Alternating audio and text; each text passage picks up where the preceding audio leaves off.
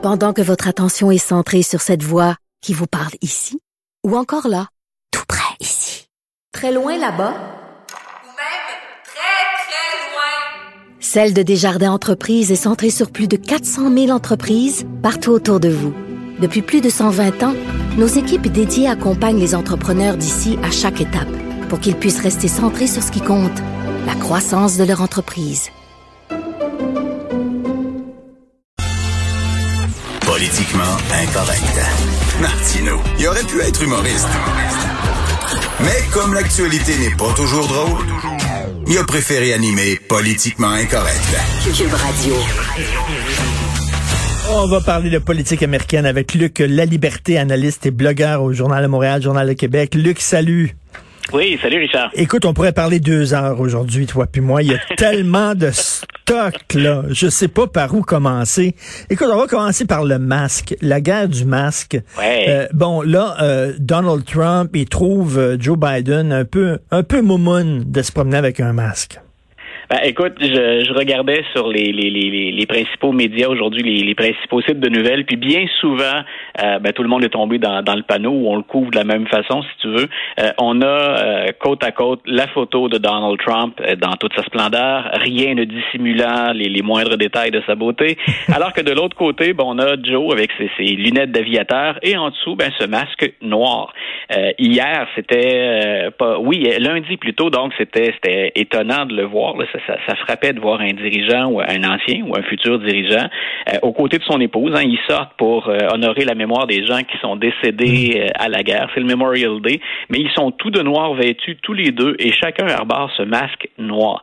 Alors là, bien sûr, on a fait de ce qui est normalement une mesure encouragée par la santé publique, on en a fait un objet, un symbole de la lutte politique.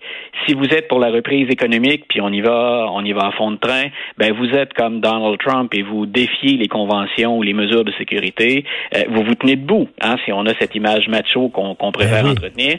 Ou de l'autre côté, ben, vous êtes comme Joe Biden qui dit, ben, écoutez, si je veux être président des États-Unis, la moindre des choses, c'est que je prêche par l'exemple. Si les autorités de la santé publique disent, quand on sort en public et qu'on est appelé à croiser des gens, puis qu'il n'y a pas de mesure de distanciation sociale, encore plus, que c'est pas possible, ben, on porte un masque.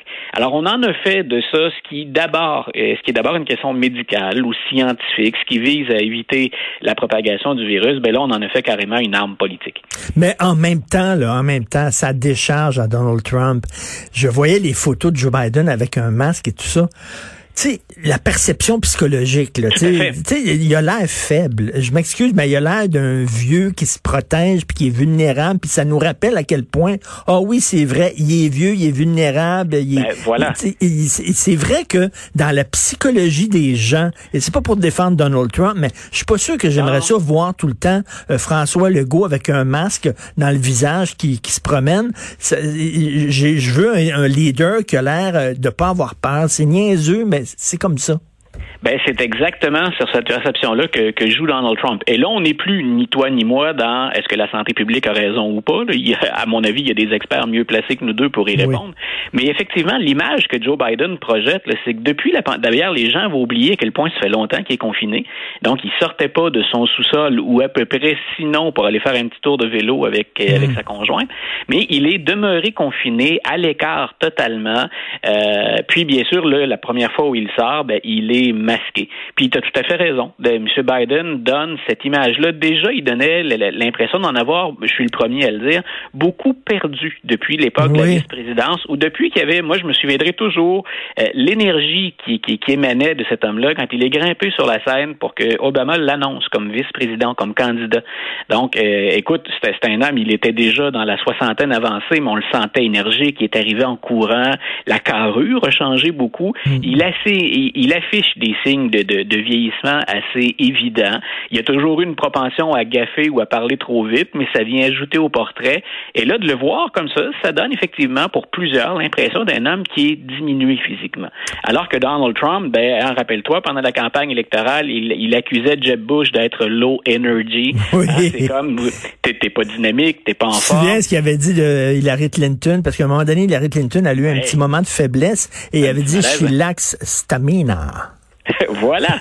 Donc, alors que M. Trump, s'il y a une chose qu'on peut lui reconnaître, on, le critique bien souvent, puis on souligne des travers qui sont bien réels, mais il a une énergie folle pour un homme de, de, cet âge-là, et il n'y a rien qui semble l'affecter. Si on ne parle que d'image, je sais pas comment il est quand il rentre à, la résidence de la Maison Blanche le soir, là, à quelle heure il se couche ou est-il énergique ou pas, mais l'image qu'il donne, c'est rien ne va venir à bout de moi. Vous m'aimez, vous m'aimez pas. Dans la tempête, moi je continue. Ben oui, Joe Biden veut montrer qu'il est responsable, donc il porte un masque. Et oui, je, je comprends fort bien, mais euh, des fois la réaction psychologique des gens n'est pas rationnelle. Tu sais, c'est que tu vois, en tout cas, il a l'air bien bien vieux. Puis en même temps, là, ce qu'il dit sur les Noirs, les vrais Noirs votent démocrate, et euh, si tu votes républicain, t'es pas un vrai Noir. On avait fait le coup à l'époque d'Hillary, les vraies femmes votent pour Hillary Clinton. Si tu votes pas pour Hillary, t'es pas une vraie femme. C'est stupide. On avait d'ailleurs, te souviens de, de, de ça, Richard, c'est intéressant que tu, tu, le soulèves, mais à l'époque d'Hillary, moi je me souviens que les, les femmes plus âgées qui l'accompagnaient sur scène, il y en a une, l'ancienne secrétaire d'État, Mme Albright, qui avait dit ne pas voter pour Hillary, c'est voter pour le diable. Et ça avait polarisé la situation chez les femmes au sein du Parti démocrate. Les jeunes femmes, et on parle d'un vote qui est très important, disaient nous, on n'est plus là, on n'est plus dans ce combat-là. Mm. On supporte Bernie Sanders parce qu'on aime ses idées. Donc, mm. on vote d'abord pour les idées avant de voter pour un homme ou pour une femme. Et ça avait fait réaliser à toute une génération, je pense que ben, le combat dans lequel on a cru, puis qu'on a porté, pour lequel on a lutté, puis on a obtenu des gains, soyons honnêtes, euh, c'est peut-être plus le combat de la jeune génération. Ils en sont peut-être effectivement plus là.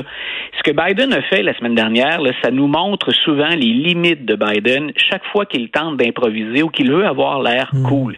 Et il est à la fin d'une entrevue. C'est pas une entrevue qui a été particulièrement difficile, mais à la toute fin, l'animateur, dont le, public cible est un public noir, lui-même, l'animateur est noir, euh, il le presse de questions à la toute fin. Puis Biden écoute pas. On l'entend ça dans l'entrevue. Là, il y a son, euh, il y a un de ses bras droits qui, qui, qui est là et qui lui dit, euh, ben c'est tout le temps qu'on avait, on s'en va. Et Biden, plutôt que de respecter, d'être discipliné, veut en rajouter. Puis il répond tout simplement au gars, écoute, si t'as encore des questions, là, si t'es pas convaincu que c'est moi qui, qui est le bon gars, t'es sûrement pas noir. Et, et c'est une phrase malheureuse. C'est d'une profonde maladresse. C'est ce que Jérôme Blanchet-Gravel, l'essayiste québécois, a, appelé une, une assignation à résidence identitaire. tu es noir, tu dois voter de telle façon. Voyons donc. j'aime bien, j'aime bien l'expression, c'est recherché. Mais effectivement, c'est qu'on tente parfois, c'est l'impression que ça donne qu'il y a une certaine gauche au, sein du Parti des démocrates, des progressistes, qui font la morale à tout le monde. Et, dans ce cas-ci, c'est un peu ce qu'on ce qu'on donnait l'impression de vouloir faire. Moi, je pense que c'est une des nombreuses manifestations des, des, des, euh, des, propos parfois incontrôlés ou spontanés de, de Biden et dont il ne maîtrise pas la, la portée. Moi, je pense qu'on va s'assurer de le discipliner, M. Biden, d'ici la fin, dans la mesure où on le peut.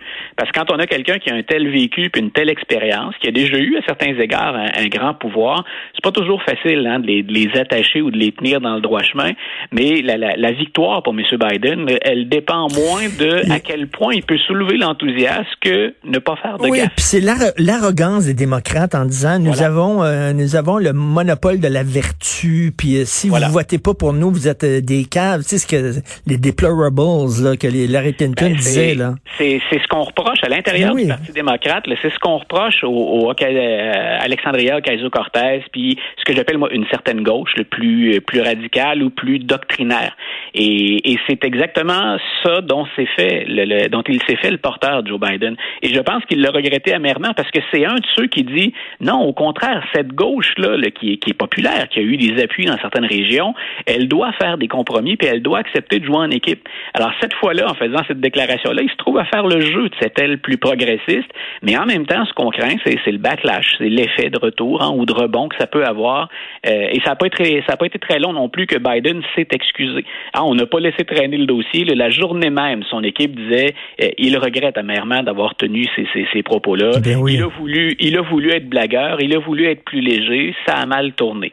Euh, est-ce que ça peut l'handicaper dans six mois? Je serais étonné, mais on se serait passé de cette controverse-là. Écoute, Luc, tu m'as vraiment étonné. Tu as écrit un blog, est-ce que l'économie peut sauver Donald Trump? Mais moi, je pensais que l'économie américaine allait très, très mal. L'économie américaine actuellement va mal, mais c'est un c'est un ancien conseiller économique, M. Fruman, c'est un ancien conseiller économique de la Maison Blanche sous Barack Obama. Et lui, il écrit aux, démocrates en disant faites attention à la reprise économique. Quand on regarde ici, et je suis pas un économiste, je te rapporte ce que les économistes en disent, mais eux disent il y avait déjà avant la pandémie des signes avant-coureurs d'un ralentissement économique, puis certains craignaient même une récession pour 2020-2021. Donc, on en était là avant la pandémie. Et dans le cas de Donald Trump, ce qu'il dit, c'est ben on n'était pas rendu là. La situation économique était bonne. Puis regardez mon bilan des trois premières années. Euh, lui, bien sûr, il va pas simplement dire j'ai pas j'ai rien gâché. C'est si l'économie allait bien puis qu'on avait des taux de chômage historiquement faibles, c'est grâce à moi. Et c'est un argument qu'il va ressortir cependant la campagne. Donc, il, ce qu'il ce qu'on ce qu'on dit, ce que M. Truman dit, puis ce que l'équipe de M. Trump dit, donc c'est démocrates et républicains qui disent la même chose pour une fois, c'est il va y avoir une reprise. On n'est pas en récession parce qu'il y a des, des, des, forces majeures dans l'économie qui s'étaient soudainement écroulées. C'est un peu comme si on avait vécu une catastrophe naturelle. Il passe un ouragan, c'est certain qu'économiquement c'est dur, mais on va recommencer à consommer. Mmh. Euh, les gens peuvent avoir des emplois, on va retourner à l'épicerie, on va retourner au boulot. Donc l'économie va être relancée. Et ce qu'on dit, c'est que la moindre reprise économique ou la mmh. moindre embellie, Donald Trump va s'en servir pour faire campagne en disant, vous voyez, j'étais le maître artisan de ce taux de chômage ben historiquement faible. Faites-moi confiance, je vais vous y ramener. On va retourner là. Et c'est ce que Fruman, grosso modo, je résume beaucoup, mais c'est ce que Fruman, le, démocrate, dit. Faites très attention à ça. Et il paraît que dans l'entourage de Joe Biden, les stratèges travaillent déjà à, construire l'argumentaire qu'on va défendre dans les débats, parce qu'il y en aura des débats entre Trump et, Biden, et on travaille déjà sur l'argumentaire économique. Et on va faire très attention à ce qu'on va dire, parce qu'on sait très bien qu'il y aura une reprise. On, on, procède actuellement au déconfinement. Mmh. Il y a des gens qui retournent au travail. On va retrouver des salaires ou des conditions de vie pas normales, mais un peu plus normales. Donc, on dit, faites attention à ce rebond parce qu'il devrait survenir pendant l'été ou encore au mois de septembre-octobre. Écoute, en terminant rapidement, euh, deux, deux documentaires. Premièrement, euh, j'ai appris que Ken Burns, un, des plus grands documentaristes au ah. monde, a fait un documentaire sur l'administration Trump. J'ai-tu hâte de voir ça? Moi aussi, vraiment. Vraiment, c'est quoi? C'est un long documentaire, c'est une, grosse série. Tu sais, Ken Burns, il, habituellement, fait des séries de, de 10 heures, 15 heures et tout ça. Ouais, ça sera pas, ça sera pas l'équivalent de la guerre de sécession ou encore de ce qu'il avait fait sur le baseball, qui est, ben, par mes intérêts personnels, mon, mon préféré. Ah ouais, c'est génial il nous fait il nous fait habituellement des petits bijoux où il mêle tout politique, économique, société, art. C'est assez c'est assez complet. Moi, j'ai hâte de voir parce que s'il y a une chose qu'on peut accorder à, Ken Burns, puis après ça, on verra quelle récupération au plan politique on en fera. Mais c'est toujours un travail qui est fouillé, qui est documenté. C'est un travail au plan historique qui est drôlement bien fait. On peut pas critiquer la, la, méthode. Ensuite, ce qu'on choisit de présenter, ben là, bien entendu, comme réalisateur, il, ben il intervient personnellement.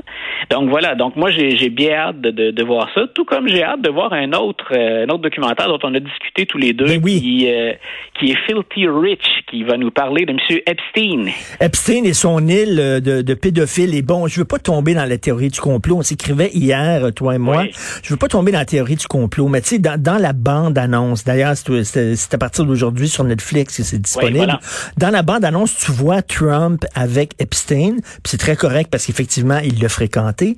Mais il y en a un autre aussi qui fréquentait beaucoup Epstein, qui est allé sur son avion, tout ça, c'est Bill Clinton. Et tu vois pas une photo de Bill Clinton dans la bande-annonce. Et là, je me disais, Filthy Rich s'est inspiré d'un livre de non-fiction de James Patterson. Et James Patterson a écrit un livre avec Clinton et va en écrire un autre avec Clinton. Donc, c'est un pote de Clinton. Et là, je me demande, étant donné que Patterson est près de Clinton, est-ce que ça veut dire que Bill Clinton va être épargné dans le documentaire?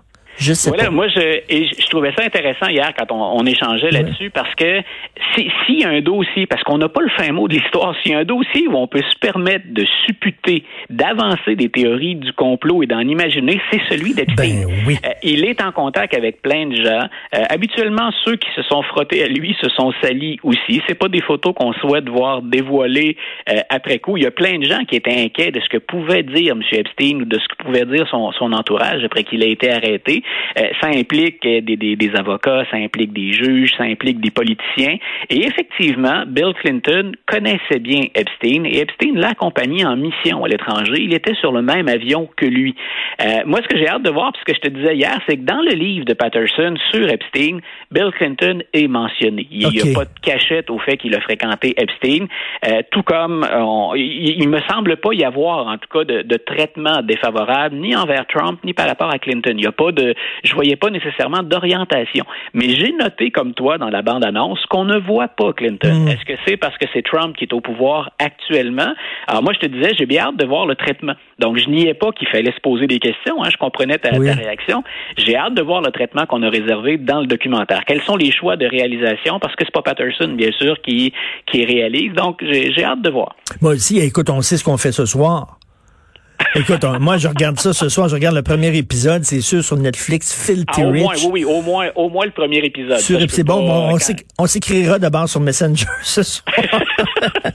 après avoir, euh, après avoir regardé ça. C'est toujours un plaisir. Écoute, comme je te dis, là, on aurait pu parler deux heures ensemble. Bonne ah, semaine, Luc, La Liberté. Merci beaucoup.